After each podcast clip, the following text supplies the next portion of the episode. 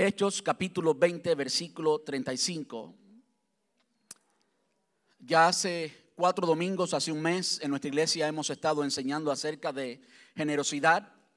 Generosidad es más que dar dinero, es una disposición del corazón, pero una de las formas en la que claramente se expresa la generosidad es sin duda cuando alguien es generoso con el recurso dinero.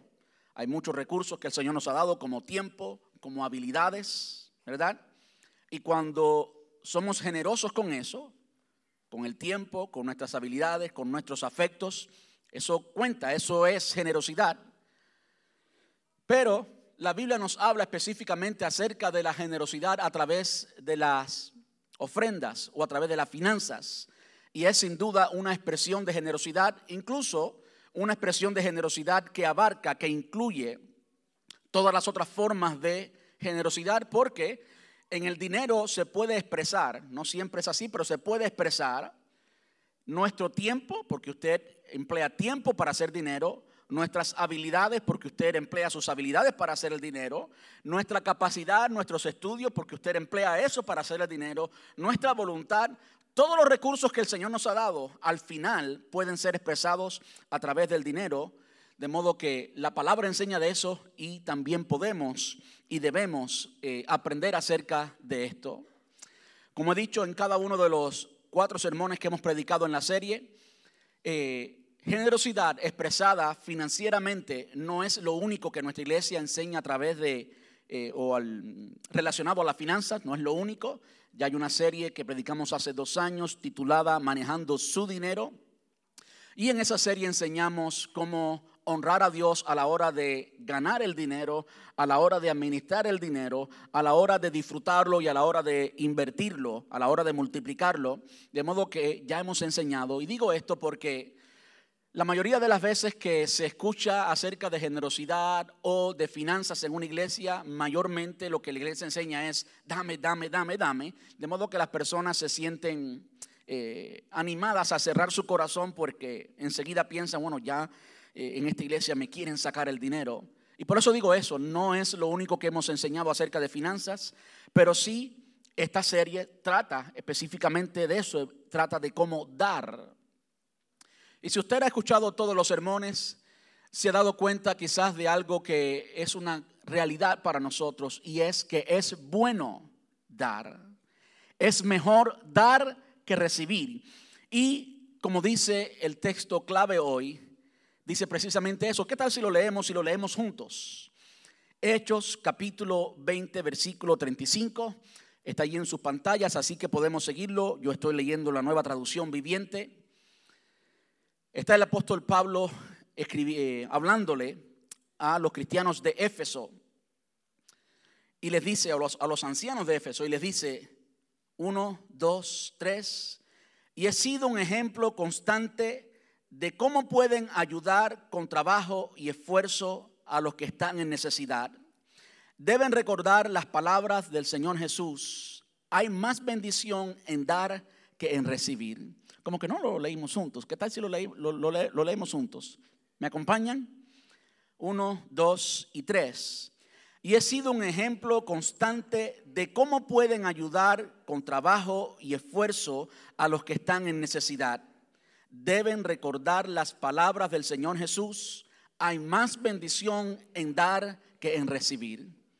La versión Reina Valera dice, y muchos de ustedes lo conocen de memoria, porque más bienaventurada cosa es dar que recibir. ¿Qué tal si me acompañan en oración?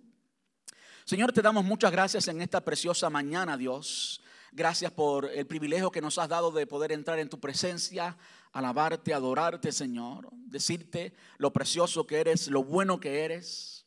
Gracias, Señor, por la oportunidad de recordar lo que tú hiciste hace tanto tiempo que vertiste tu sangre y tu cuerpo fue partido por nuestros pecados. Señor, te damos muchas gracias. Ahora, Señor, nos reunimos para estudiar tu palabra y para culminar esta serie acerca de la generosidad. Y te rogamos, Señor, que tú mires a cada corazón. ¿Sabes cuántas experiencias? Algunas experiencias de dolor, algunas experiencias de tacañería, algunas experiencias, Señor, que han hecho que nuestro corazón se cierre y no nos ha permitido vivir en generosidad, no nos ha permitido vivir en la libertad de ser generosos. Yo ruego que tu Espíritu Santo que está aquí y quiere, entendemos que tu Espíritu Santo quiere que cada uno de nosotros seamos generosos, así como tú, Señor, eres generoso. Yo te ruego que ministres aún en lo profundo de nuestro corazón a esas experiencias que nos han marcado y que tu palabra, acompañada con tu Espíritu Santo, haga la diferencia, nos transforme, nos enseñe y podamos, Señor, cambiar el nombre que tenemos como cultura, que damos poco. Que podamos, Señor, aprender a ser generosos y ser un pueblo, Señor, alegre, un pueblo que da con alegría, un pueblo que da con libertad, un pueblo que da de corazón. Te rogamos esto en el nombre de Jesús y te damos muchas gracias, papá. Amén. Gracias, Señor. Pues bien, hoy terminamos la serie acerca de generosidad. Estuve a punto de no predicar este sermón y comenzar una serie nueva de sermones, pero creo que hay algunas cositas, unas pocas cositas que faltan acerca del tema de la generosidad. Y quisiera recordar que hemos, hemos hablado ya cuatro sermones acerca de la generosidad. El primero fue buenas razones para ser generosos. Y muchas de estas razones que vimos en este primer sermón son razones que no vemos regularmente, tal como para tener una mejor relación con Dios. ¿Qué tiene la generosidad que ver con mi relación con Dios? Bueno, yo sí creo que tiene mucho que ver con tu relación con Dios. Yo creo que tiene mucho que ver con tu relación con Dios. Dios ama al dador alegre, segundo a los Corintios 9, 7. Y ese amor, como dijimos en, esta, en esa ocasión, es un amor especial. Por supuesto, Dios ama a todos de cierta manera. Dios ama también a los tacaños de cierta manera. Dios ama a los que son enemigos de Él de cierta manera. La palabra nos enseña que Él nos amó cuando éramos todavía, ¿qué? Enemigos de Él. So, Dios nos ama a todos. Entonces, ¿qué significa que Dios ama al dador alegre? No está reiterando ese amor que Él tiene generalmente por todo el mundo, sino que hay una relación única, especial con aquella persona que ha aprendido la generosidad. ¿Por qué? Porque generosidad es entrega, ¿sí o no? Es entrega de tus recursos, es entrega de tu tiempo, de tu afecto, de tu intelecto y también de tu dinero. Eso es. ¿Y quién conoce más de entrega que Él, que se entregó a sí mismo tomando forma de siervo y se humilló hasta lo sumo? De modo que hay una relación con Dios única cuando aprendemos a ser generosos. Y de nuevo, esto de generosidad es una actitud del corazón, va mucho más allá que simplemente dar. Una persona de hecho puede dar mucho y ser todavía una persona tacaña, no generosa, o una persona que da por las razones incorrectas. Aunque dé mucho, no es Dar mucho no hace a una persona generoso. ¿Eh? Especialmente si la persona tiene mucho. Después vimos el tema diezmo o generosidad. Quizás un tema muy controversial, pero aprendimos que el creyente debe dar por amor, que el creyente debe dar en la forma correcta, que el creyente no debe dar como un esclavo, que el creyente debe dar como un hijo. Y quizás si algo nos faltó decir en este sermón, diezmo o generosidad, fue hablar un poco de Hebreos capítulo 7. En Hebreos capítulo 6 y 7 se habla mucho de esto y se nos habla de cómo eh, el sacerdocio del Señor Jesús es superior al sacerdocio levítico. Y se nos habla de cómo Abraham entregó los diezmos a Melquisedec. Y en esa persona, Melquisedec, pues vemos la superioridad del sacerdocio de Jesús sobre el sacerdocio del Antiguo Testamento, del sacerdocio levítico instituido por Moisés.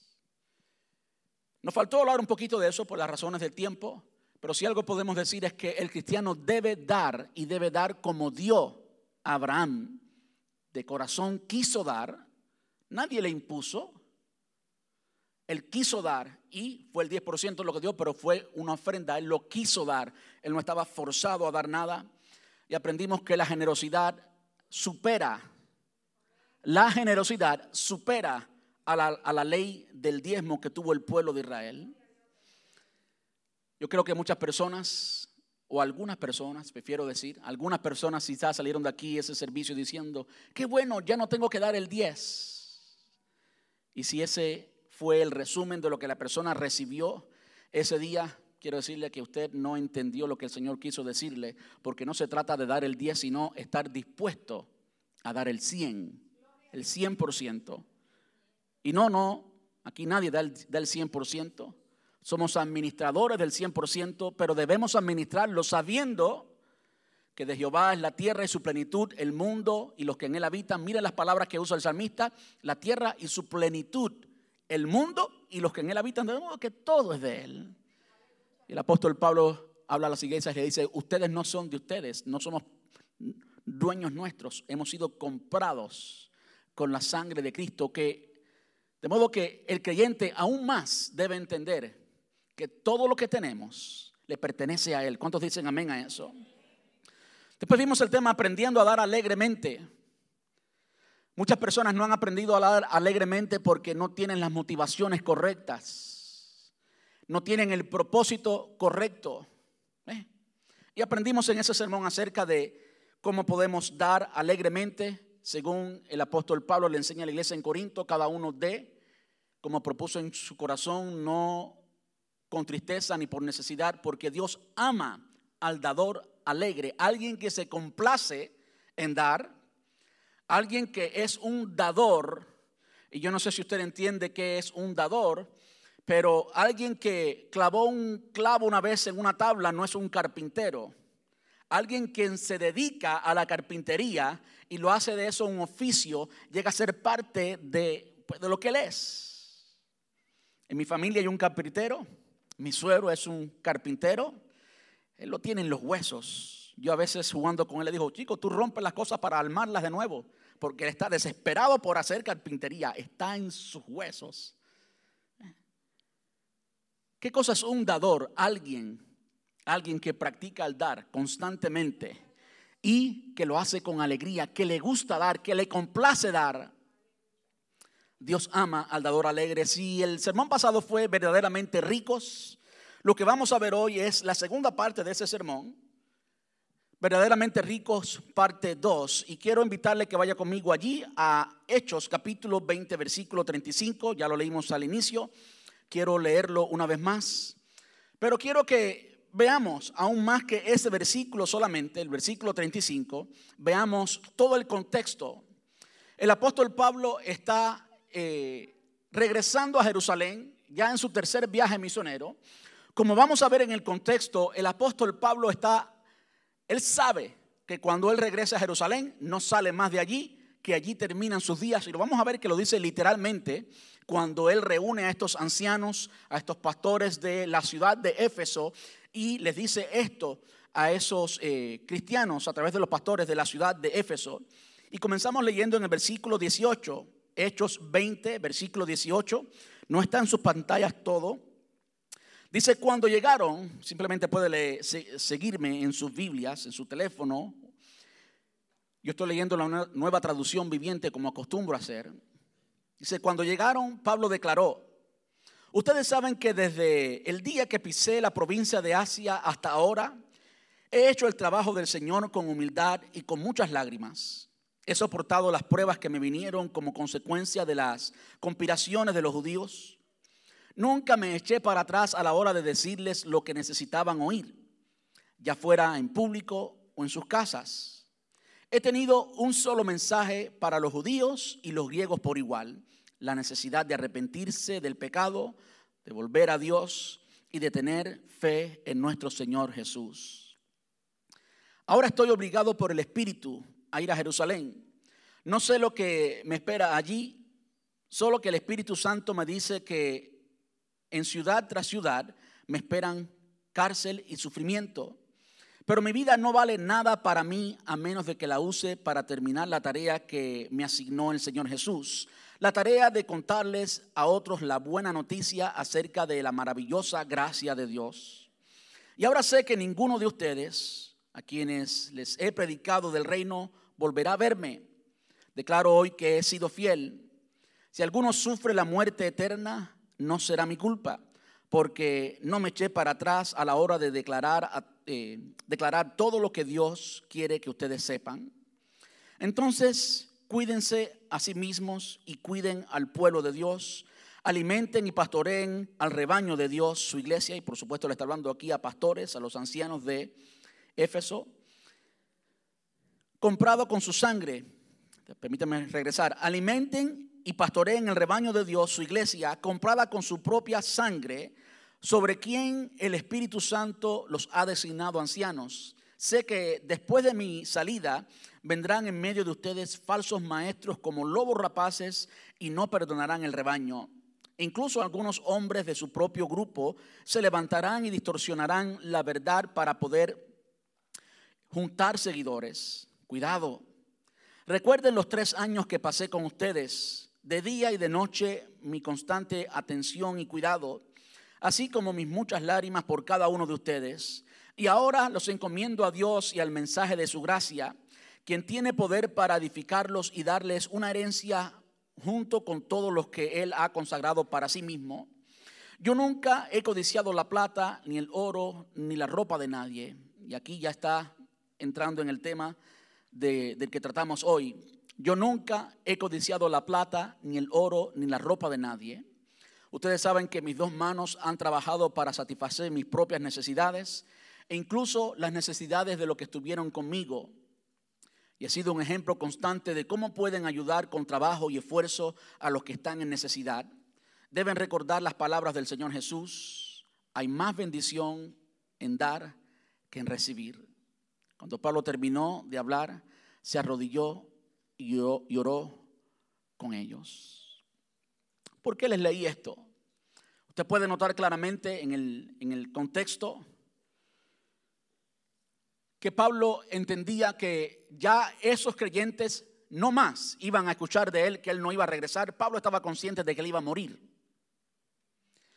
Esas eran las últimas palabras que él podía darles cara a cara a estos ancianos de Éfeso. ¿Y por qué eso es importante? Bueno, eso es importante porque nadie emplea palabras vanas cuando entiende que está dándole a una persona las últimas palabras de su vida, ¿sí o no? Nadie emplea palabras vanas en un momento como ese. Pablo le está dando a ellos ciertas instrucciones que son importantes para ellos.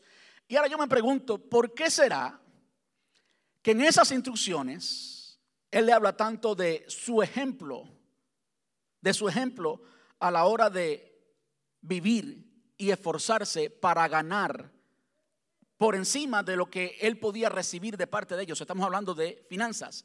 Si usted no sabe, el apóstol Pablo, además de ser apóstol y entregarse completamente, estar completamente dedicado a la obra del Señor, lo cual merita paga.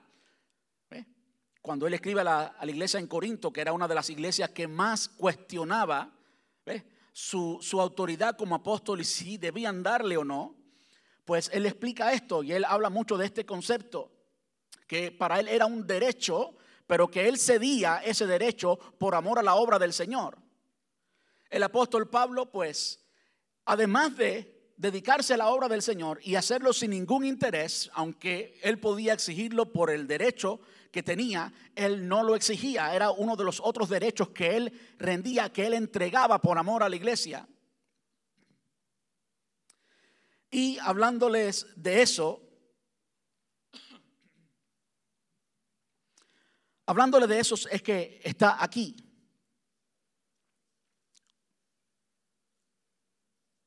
Perdón.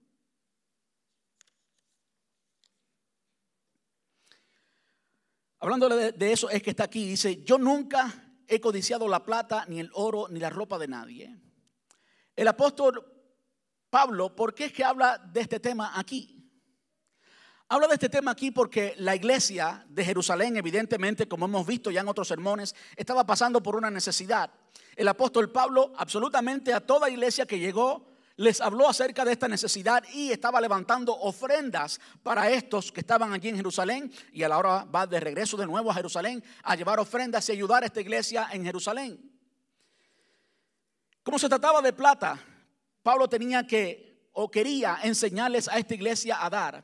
Y esto me ayuda a entender una vez más el hecho de que Si el diezmo, por ejemplo, hubiera sido algo instituido, muchas personas dicen que el diezmo, pues la iglesia tiene que hacerlo, tiene que hacerlo, porque el Señor Jesús no habló nada de eso, eh, que los evangelios no dicen nada de eso, que la historia de la iglesia no dice nada de eso, y lo que ellos entienden por, la, por el silencio es que pues se continúa todo lo que el Antiguo Testamento enseñaba. Y yo digo, el judío diezmaba hasta la menta y el comino. El Señor lo dice literalmente, ¿sí o no? Ustedes diezman hasta la menta y el comino.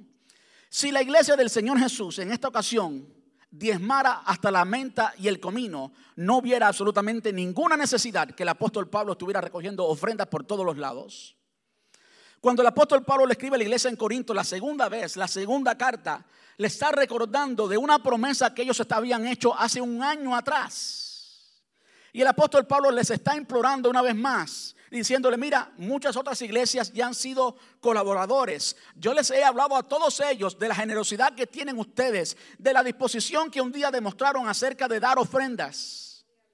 Entonces, él está diciendo, no me dejen, no me defrauden, porque yo he hablado muy bien de ustedes. Ahora cumplan aquel compromiso que ustedes hicieron. Cumplan aquel compromiso que ustedes hicieron. De modo que yo me digo, si todos los cristianos, todos los cristianos hubieran dado siempre el diezmo, no hubiera tenido el apóstol Pablo que hacer todas estas cosas para llevar una ofrenda digna a Jerusalén. Hoy en día el tema de las finanzas sigue siendo un tabú en cualquier lugar. En cualquier lugar sigue siendo un tabú y por eso es importante que hablemos de esto. ¿Qué acompañaba al apóstol Pablo y que yo con toda humildad, pero al mismo tiempo con toda sinceridad y con toda moral puedo decir? Exactamente lo que el apóstol Pablo decía aquí. Yo nunca he codiciado la plata, ni el oro, ni la ropa de nadie. Nadie puede levantar un dedo por eso. Nadie puede levantar, nadie podía levantar un dedo contra el apóstol Pablo y yo me siento bien a yo poder decir lo mismo. Nadie puede decir que, el pastor Alain López se ha vuelto rico porque la iglesia le ha, y no se trata de mí. Simplemente estamos eh, acentuando, estamos enfatizando algo que el apóstol Pablo estaba enfatizando y es que tú no das simplemente por el hombre. Y que cuando damos tenemos que tenemos que ser eh, conscientes del propósito para el cual damos. Si usted está dando para una misión y pues el líder de esa misión de repente no hace ningún otro negocio y se convierte en millonario, pues ¿de dónde salieron los millones? Por supuesto salieron de sus ofrendas, de modo que la persona no es una persona de Dios. Es por eso que el apóstol Pablo hace énfasis en esto. Y es por eso que a veces yo, a pesar de, de ser algo tan incómodo de hablar, también lo digo. Porque es importante que la iglesia entienda que hay transparencia. Es importante que la iglesia entienda que hay buena administración. Y eso glorifica a Dios. Yo estoy cansado de ver eh, teleevangelistas por la televisión pidiendo ofrendas y haciendo pactos y vendiendo la palabra del Señor. No es de parte de Dios y usted no debe darle a ninguno de ellos. Pero cuando usted es parte de una iglesia en la que hay buena administración, cuando usted quiere dar para un ministerio y hay buena administración en ese ministerio, sea libre a la hora de dar. Y eso es lo que el apóstol Pablo está diciendo aquí. En sus últimas palabras, ¿habrá tenido el apóstol Pablo algo más importante, algo más espiritual y menos carnal, algo menos mundano que hablar? No, esto era importante. Esto puede parecer mundano, pero habla mucho de la condición del corazón del hombre. Y por eso Pablo les habla de eso. Dice, ustedes saben que mis dos manos han trabajado para satisfacer mis propias necesidades, incluso las necesidades de los que estuvieron conmigo. Y he sido un ejemplo constante de cómo pueden ayudar con trabajo y esfuerzo a los que están en necesidad. Entonces les dice algo. Entonces les dice algo que también tiene mucho significado. Dice, deben recordar las palabras del Señor Jesús, hay más bendición en dar que en recibir. Más bienaventurada cosa es dar que recibir. ¿Por qué eso es tan importante?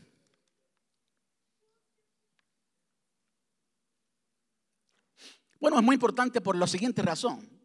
Si usted estudia su palabra y usted trata de buscar una referencia, ¿dónde es que el Señor Jesús dijo hay más bienaventuranza en dar que en recibir, o hay más bendición en dar que en recibir. Si usted lo busca, no lo va a encontrar. hubieron cuatro evangelistas que nos narraron la historia de Jesús, Mateo, Marcos, Lucas y Juan, los evangelios. Y usted lo busca en todos ellos y nunca lo va a encontrar. ¿Será esto un error de Lucas cuando le estaba escribiendo a Teófilo? El libro de Hechos fue escrito de Lucas, escrito por Lucas, ¿verdad que sí? ¿Habrá sido un error ya que Lucas no era uno de los que estaba allí con Jesús? Hmm. No. No. Al final el apóstol Juan, al final de su evangelio, el apóstol Juan, al final de su evangelio nos dice que si todos los milagros y las cosas que Jesús hizo se hubieran escrito, no hubieran cabido en los libros de aquel entonces. De modo que hubieron muchas cosas que Jesús dijo que no estuvieron registradas en los evangelios. No quiere decir que Jesús no las dijo. El hecho de que no esté registrado en los evangelios no quiere decir que Jesús no lo dijo. ¿A qué conclusión podemos llegar cuando miramos ese pasaje, cuando miramos esa cita y ahora el apóstol Pablo le está diciendo a estos cristianos de Éfeso, no es un charlatán quien está hablando, ni tampoco le está hablando a personas que no entienden palabra y que no aman al Señor. Es el apóstol Pablo hablando a pastores y les dice, deben recordar las palabras del Señor Jesús que dijo, hay más bendición en dar que en recibir. ¿Por qué el apóstol Pablo habrá seleccionado esto como despedida a estos cristianos de Éfeso? De repente eso tenía importancia. Y al él decir algo que no fue algo literalmente parte del Nuevo Testamento, llama mucho la atención. ¿Qué significa eso? Eso significa que Lucas, Lucas, quien escribió el libro de los Hechos y recolectó todo lo que había sucedido desde una perspectiva quizás diferente a Mateo, Marcos y Juan, Lucas entendió que este dicho de Jesús, aunque no fue parte de los otros evangelios, este dicho de Jesús se convirtió tan popular, tan popular, que todo el mundo recordaba esas palabras de Jesús. Todo el mundo griego recordaba esas palabras de Jesús. Esas palabras entonces fueron muy importantes. Muy importantes porque a pesar de no ser parte del manuscrito de Mateo, Marcos y Juan, se convirtió en un dicho tan común en aquel entonces que Lucas lo registra y el apóstol Pablo se lo dice literalmente a estos pastores de Éfeso. ¿Será importante el dar o no? Claro que sí. Y lo que dice el pasaje es que es, hay más bendición en dar que en recibir. ¿Cuántos dicen amén a eso?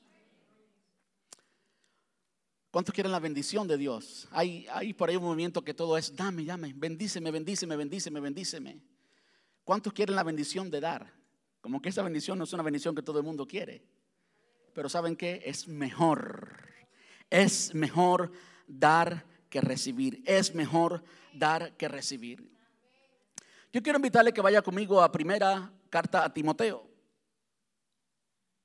Primera Timoteo capítulo 6 versículos desde el 4 al 10, allí está el contexto. Y específicamente en el versículo 10 hay una expresión muy popular que usted y yo quizás la conozcamos de memoria. Dice, pues el amor al dinero es la raíz de toda clase de mal. El amor al dinero es la raíz de toda clase de mal y algunas personas en su intento, en su intenso deseo por el dinero, se han extraviado de la fe verdadera y se han causado muchas heridas dolorosas. ¿Qué está hablando aquí el apóstol Pablo a este hijo, a este discípulo que conocemos como Timoteo? ¿Qué le está diciendo él? está hablando de algo que era muy común en aquel entonces como es tan común hoy. Escúcheme, si no hubiera sido necesario, necesario, cada vez que el Señor Jesús dijo una palabra es porque esa palabra era necesaria.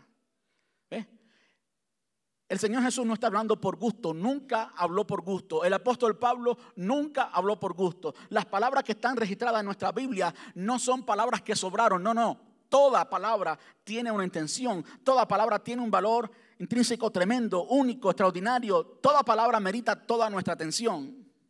¿Por qué, porque es que el, el apóstol Pablo le dijo eso a la iglesia de Éfeso? ¿Y por qué ahora también a Timoteo le está diciendo esto que es algo tan importante? Porque era necesario en aquel entonces como lo es necesario hoy. Como lo es necesario hoy Alguien que ama al dinero jamás podrá ser generoso. Alguien que ama al dinero jamás podrá ser generoso. Quiero que lea conmigo el contexto de lo que el apóstol Pablo le dice a, Timoteo.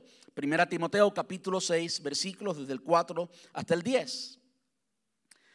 Y miren cómo esto, el versículo 10, termina siendo la conclusión de todo lo que el apóstol Pablo le está diciendo a Timoteo. Termina siendo la conclusión. De nuevo, ¿por qué la conclusión tiene que caer en esto del dinero? Hmm.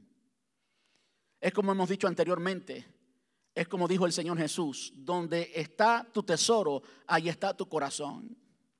Si tú quieres saber las cosas que de verdad son importantes para ti, mira tu cuenta de banco haz un budget, haz un presupuesto basado en tus gastos del último año, hágalo. Comienza a salir salidas a comer, tanto. Iglesia, tanto. Eh, qué sé yo, vacaciones, tanto. Ropa, tanto. Carro, tanto. Póngalo, hágalo. Donde está tu tesoro, y allí estaba hablando del tesoro financiero, no estaba hablando de otro tesoro. Allí está tu corazón. Y cuando usted haga ese presupuesto, usted va a poder determinar dónde ha estado su corazón. ¿Dónde ha estado su corazón? Miremos lo que el apóstol Pablo le escribe a Timoteo. Cualquiera que enseñe algo diferente es arrogante y le falta el entendimiento. Estaba hablando de personas falsas, falsos maestros, que venían. Y una de las cualidades de los falsos maestros es que son amantes del dinero. Es por eso que hay tantos por ahí que todo lo resuelven con una ofrenda. ¿eh? Em, hay personas que, toda persona que es amante del dinero, como vamos a verlo, como el Señor lo dijo, que el amor al dinero es la raíz de todo, de toda clase de mal. Toda persona que termina amando el dinero, aunque sea cristiano, va a terminar mal. La persona va a hacer mucho daño, va a ser manejada por el dinero. Jesús dijo, no podéis servir a dos amos porque amarás a uno y ayudarás al otro. No podéis servir a Dios y las riquezas. No puedes. Es imposible. Ni siquiera trates. Jesús lo dijo, no puedes servir a Dios y las riquezas. Continuamos leyendo. Cualquiera que enseñe algo diferente es arrogante y le falta entendimiento. Tal persona tiene el deseo enfermizo de cuestionar el significado de cada palabra. Esto provoca discusiones que terminan en celos, divisiones, calumnias y malas sospechas. Individuos como estos siempre causan problemas. Tienen la mente corrompida y le han dado la espalda a la verdad. Para ellos, mostrar su misión a Dios es solo un medio para enriquecerse. Una vez más, aquí el apóstol Pablo está haciendo una diferencia entre los falsos y los auténticos. Y es por eso que en nuestra iglesia y yo personalmente como pastor hago énfasis en eso, porque hay que hacer una distinción, porque hay una distinción. Hay que hacer una distinción porque hay una distinción. Y el mundo está viendo una imagen falsa del cristianismo. El mundo cuando mira la televisión y ve a los televangelistas pidiendo dinero y manipulando y vendiendo el evangelio, dicen eso es lo que es lo que es el evangelio. Y es por eso que se hace necesario comenzar a aclarar algunas de estas cosas y definir que eso es incorrecto, que eso viene de parte del infierno, que eso no es de Dios, que eso caracteriza la falsedad, pero que hay otro camino que es el auténtico, que hay otro camino que es la forma correcta de hacerlo, que hay forma correcta de ser generoso, que hay formas correctas de dar para la iglesia, que hay, hay, hay fines, hay propósitos para los cuales tú puedes dar que merecen tus finanzas. Y que no, el Evangelio no se trata de personas charlatanes, amantes del dinero que siempre están pidiendo y que siempre están manipulando y que siempre están vendiendo el Evangelio. Dice, ahora bien, versículo 6, la verdadera sumisión a Dios es una gran riqueza en sí misma cuando uno está contento con lo que tiene. Usted acaba de escuchar lo que es una definición bíblica y de Dios de lo que es una persona rica. En el semana pasado yo dije que Dios quería que todos nosotros, todos, sin temor a equivocarme, seamos ricos. Yo no dije que el Señor quiere que todos nosotros seamos millonarios y tengamos millones en el banco. Eh, no, yo no dije eso. Y si alguien le ha vendido eso, porque hay un evangelio por ahí que predica eso. Si alguien le ha vendido eso, no es cierto. Si alguien le ha vendido eso, no es cierto. Dios no quiere que todos los hijos de Dios seamos millonarios, porque Dios no le ha dado a todos los hijos de Dios la capacidad para manejar millones y porque todos los hijos de Dios no han podido demostrar tener la capacidad de administrar cientos, como les dará miles y como les dará millones. Por supuesto que no, pero Dios sí quiere que cada uno de nosotros sea rico según el concepto bíblico de lo que es riqueza que está ahí. La verdadera sumisión a Dios es una gran riqueza en sí misma cuando uno está contento con lo que tiene. Si estás contento con lo que tienes, si estás satisfecho con lo que tienes, eres rico. Eso es lo que Dios quiere, que sea rico de esa manera. Dice, después de todo, no trajimos nada no trajimos nada cuando vinimos a este mundo, ni tampoco podremos llevarnos nada cuando lo dejemos. Así que, si tenemos suficiente alimento y ropa, estemos contentos. Cualquier persona que predique el Evangelio de la Prosperidad en este caso reprendería a Pablo y le dijera a Pablo que tenía falta de visión y falta de fe y que tenía que orar más, pero los que tienen que orar más son ellos. Pablo estaba declarando la palabra inspirada de Dios. Pablo no estaba eh, simplemente diciendo pensamientos de él, no. Pablo habló inspirado por el Espíritu Santo. Inspirado significa que habló lo que sale de la boca de Dios, lo que salía de la boca de Dios. El concepto de Dios de riqueza es eso. Después de todo no trajimos nada cuando vinimos a este mundo, ni tampoco nos llevaremos nada. Así que si tenemos suficiente alimento, alimento, ropa, estemos contentos. Eso es una persona rica según Dios y usted puede y debe ser rico según ese concepto. Dice el versículo 9, pero los que viven con la ambición de hacerse ricos, mira ahora cuál es la ambición de hacerse ricos, caen en tentación y quedan atrapados por muchos deseos necios y dañinos. Y usted puede enseguida identificar amigos y compañeros y hasta familiares que han sido así. Atrapados están por muchos deseos necios y dañinos que los hunden en la ruina y la destrucción. Es una paradoja. Alguien que está buscando riqueza, pues cada día más queda en la ruina y en la destrucción. Destruyen su matrimonio, destruyen su vida, destruyen la vida del amigo, destruyen la familia, las amistades, destruyen la sociedad, destruyen todo porque quieren el dinero. Pues el amor al dinero es la raíz de toda clase de mal y algunas personas en su intenso deseo por el dinero se han desviado de la fe verdadera y se han causado muchas heridas dolorosas. ¿Cómo tú puedes identificar si eres un amante del dinero?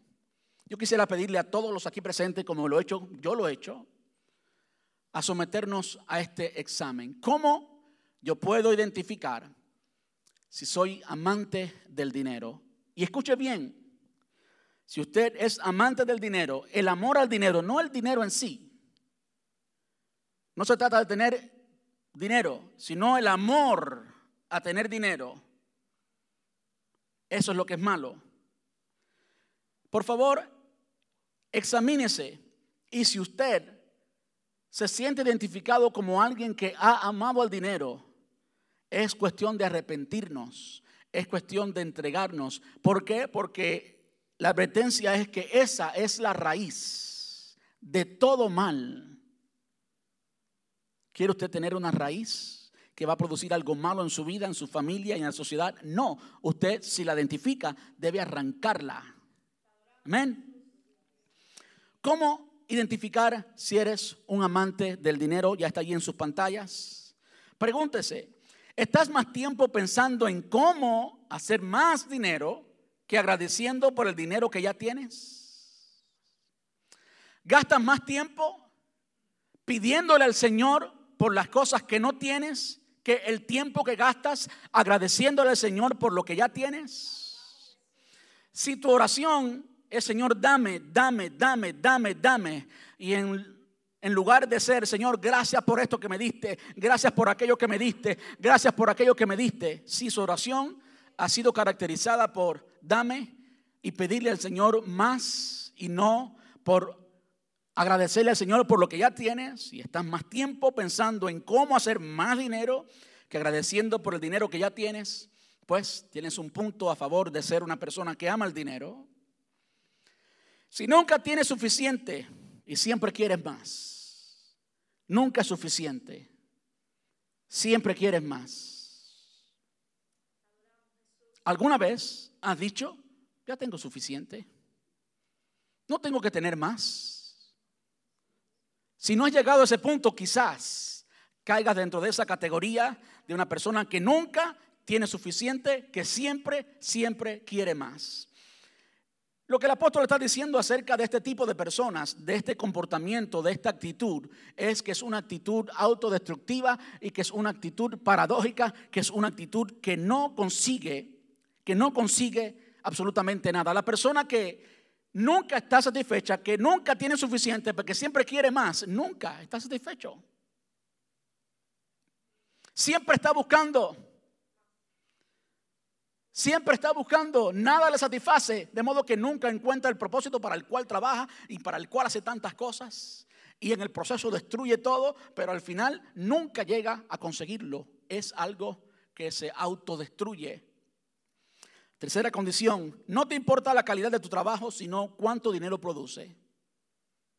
No estás sirviendo, simplemente estás haciendo matemática si lo que gobierna tu proceso de trabajo, tu diario de trabajo, es qué es lo que produce más y no qué es lo que sirve más al cliente, qué es lo que sirve más al paciente o qué es lo que sirve más al customer. Si el proceso es qué es lo que produce más dinero, bueno, pues tienes otro punto más a favor de ser una persona que ame el dinero. Si te sientes orgulloso al demostrar, muy importante, demostrar que tienes dinero, es decir, si te preocupa cómo vistes, tiene que ser de la marca tal y tal y tal. No quiero decir ninguna para no poner el dedo en ninguna herida. Si tienes que vestir la marca tal y tal y tal y tal, de modo que aunque tengas que comprarlo usado, tiene que ser de esa marca porque todo el mundo tiene que ver que yo he visto tal marca. O en lo que manejas. Oh, no. Yo tengo que manejar tal marca porque esa marca es la marca de los millonarios, de los que tienen. Y hay que impresionar a todo el mundo. ¿Eh? Y si tienes que tener una casa que sabes que no puedes tener. ¿eh? Para que todo el mundo vea si tienes o si sientes orgullo en demostrar que tienes dinero, pues quizás seas un amante del dinero. Quizás estés sirviendo al otro amo, aquel del cual el Señor Jesús dijo que era imposible servirlo si servías al Señor Jesús. De modo que eso requiere un arrepentimiento. Si te rehusas a darlo, si te rehusas a dar el dinero, si te duele dar sin recibir algo a cambio, si te duele dar sin recibir algo a cambio, te cuesta, te duele tanto dar, quizás seas un amante del dinero. Y por último, si pecas para obtenerlo, si tienes que mentir en tu declaración de impuestos, si tienes que decir que eres divorciado cuando eres casado, si tienes que poner otra dirección, si tienes que hacer cualquier tipo de juego para simplemente obtener más, estás siendo un esclavo del dinero, estás siendo un pobre. Y aunque recibas más, eres más pobre, según el concepto de Dios. Dios quiere que seamos ricos pero que seamos ricos como Él ve las riquezas. ¿Ok? Quiero darle tres perspectivas personales de, y es personal, de qué cosa es ser eh, realmente un rico, verdaderamente un rico, y van en contra de ser alguien que ama el dinero. La primera es tener mucho o poco no hace la diferencia. Es una cuestión del corazón. Hay personas que tienen poco y son amantes del dinero. Y hay personas que tienen mucho y no lo aman. Hay personas que tienen poco y son amantes del dinero. Se desviven, arrancan la vida a cualquiera por hacer más dinero y por demostrar que tienen dinero y no tienen nada. Son unos pelagatos, no tienen nada. Debiéramos comprarle un t-shirt que diga, soy un pelagato. No sé dónde surgió esa palabra porque nunca la he usado antes. No voy a decir que fue por revelación ni nada así, no se preocupen.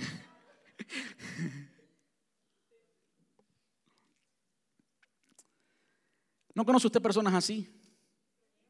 Que no tienen nada, pero son, tienen un orgullo que no cabe en su cabeza. Quieren impresionar a todo el mundo. Y se lo creen, ¿saben? Se lo creen. se lo creen. Por el otro lado hay personas que son millonarios Y usted lo ve, ni vuelven a millonarios, ni lucen como millonarios, pero son millonarios. Eso es una persona rica de verdad. Y lo que determina la riqueza es la actitud del corazón, no lo que tiene. Hay personas que tienen poco y todo lo que tienen lo disfrutan. Todo lo que tienen les hace sentir satisfecho. Hay personas que son ricos con un par de zapatos rotos. Amén. Hay personas que son ricos cuando no tienen que comer. Estoy hablando en serio. Porque son ricos de corazón, porque están satisfechos y disfrutan todo lo que tienen. Por el otro lado, hay personas que tienen mucho materialmente, pero nunca pueden disfrutarlo. Hay personas que tienen eh, muebles en su casa que cuestan miles y miles de dólares, pero nunca se sientan allí con paz. Hay personas que gastan miles y miles de dólares en una super cama que nunca disfrutan porque no tienen buena relación con su pareja, porque no tienen paz al acostarse en esa cama, porque su dueño es el dinero. Hay personas que viven en una casita que da pena, pero allí son ricos porque están contentos. Y lo que el apóstol eh, Pablo dice, pero los que viven, perdón.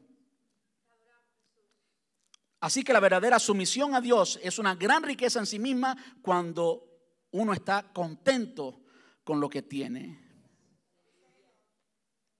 El contentamiento, eso es lo que hace a uno rico. ¿Cuántos dicen amén?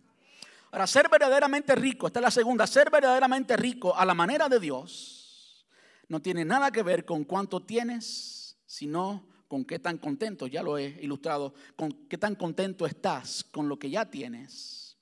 Es más rico el que menos desea tener más, está más contento con lo que ya tiene. Eso es lo que es ser rico. ¿Cuántos ricos hay en este lugar? Ahora sí como que estamos de acuerdo con que queremos, queremos ser ricos. Yo me siento un millonario. Yo me siento millonario. Yo tengo todo lo que necesito tener. Yo tengo todo lo que necesito tener. Gloria a Dios por eso. No tengo ni que manipularlos a ustedes para que me den más. Ni tengo que ponerme un traje de no sé qué marca para que todo el mundo vea que tengo más. Miren lo que el profeta Isaías dice en Isaías 55, 2. ¿Por qué ganar su dinero, gastar su dinero, perdón, en alimentos que no les dan fuerza? ¿Por qué pagar por comida que no les hace ningún bien? Y no está hablando de healthy food y fast food y nada de eso. Allí no había, y no quiero mencionar ningún nombre, no había ningún restaurante fast food, les aseguro. Está hablando del profeta Isaías, 700 años antes de Cristo, allí no había nada de eso. ¿Por qué gastar su dinero en alimentos que no les dan fuerza? ¿Por qué pagar por comida que no les hace ningún bien? Escúchenme y comerán lo que es bueno, disfrutarán de la mejor comida y comienza a hablar de todo lo que Dios tiene que ofrecer. Dios quiere que seamos ricos y que seamos ricos así, que estemos contentos con lo que el Señor nos ha dado hoy. Amén. Quiero terminar con las palabras de nuestro Señor Jesús. Ya esto lo hemos leído en el Sermón del Monte y de nuevo esta es casi la conclusión del primer sermón de Jesús.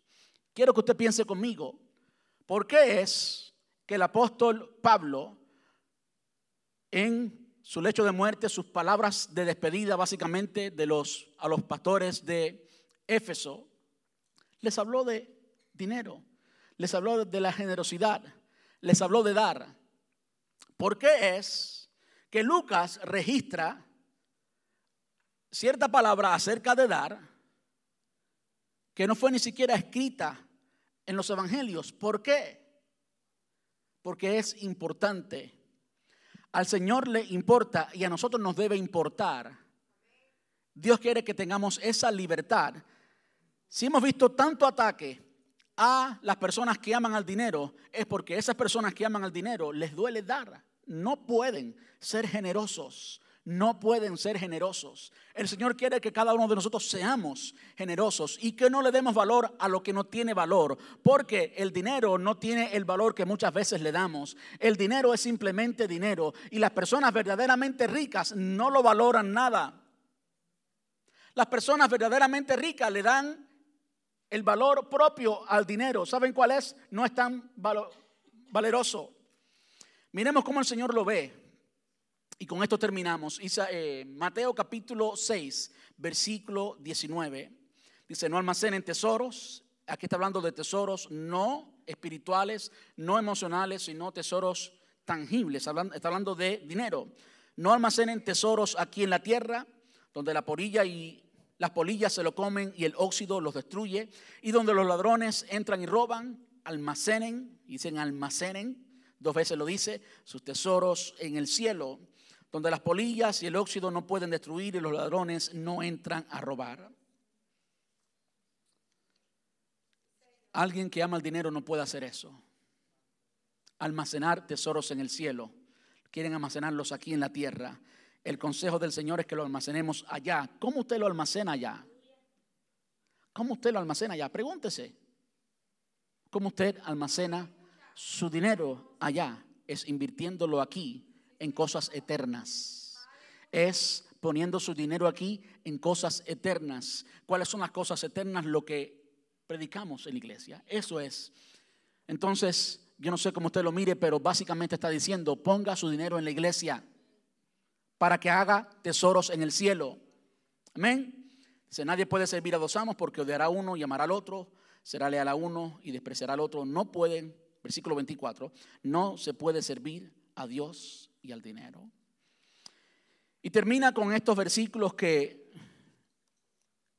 en Cuba País tan pobre, yo nací en Cuba, me crié en Cuba, vine cuando tenía 17 años.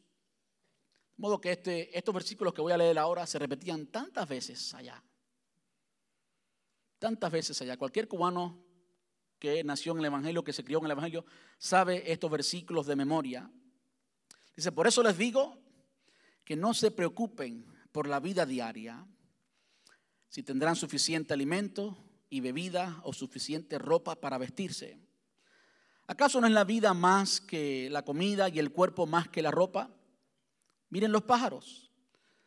No plantan ni cosechan ni guardan comida en graneros, porque el Padre celestial los alimenta, los alimenta, perdón. ¿Y no son ustedes para él mucho más valiosos que ellos? ¿Acaso con todas sus preocupaciones pueden añadir un solo momento a su vida? ¿Y por qué, y por qué preocuparse por la ropa? Miren cómo crecen los lirios del campo. No trabajan ni cosen su ropa. Sin embargo, ni Salomón con toda su gloria se vistió tan hermoso como ellos. Si Dios cuida de manera tan maravillosa a las flores silvestres que hoy están y mañana se echan al fuego, tengan por seguro que cuidará de ustedes, porque tienen tan poca fe. Así que no se preocupen por todo eso diciendo, ¿qué, comeremos? ¿Qué beberemos? ¿Qué ropa nos pondremos? Esas cosas dominan el pensamiento de los incrédulos, pero su Padre Celestial ya conoce todas sus necesidades. Busquen el reino de Dios por encima de todo lo demás y lleven una vida justa y Él les dará todo lo que necesiten. ¿Qué tal si leemos ese versículo de nuevo juntos? ¿Qué tal si nos ponemos en pie ya? Versículo 33. Vamos a leer ese versículo juntos y así terminamos. Ahí sí. Uno, dos y tres. Busquen el reino de Dios por encima de todo lo demás y lleven una vida justa y Él les dará todo lo que necesiten. ¿Cuántos dicen amén a eso? ¿Podemos repetirlo una vez más? Yo no estoy repitiendo por gusto. Uno, dos, tres. Busquen el reino de Dios por encima de todo lo demás y lleven una vida justa y Él les dará todo lo que necesiten. Ahora yo quiero continuar leyendo y con esto terminamos. versículo 34 dice, así Está concluyendo, así que no se preocupen por el mañana, porque el día de mañana traerá sus propias preocupaciones. Los problemas del día de hoy son suficientes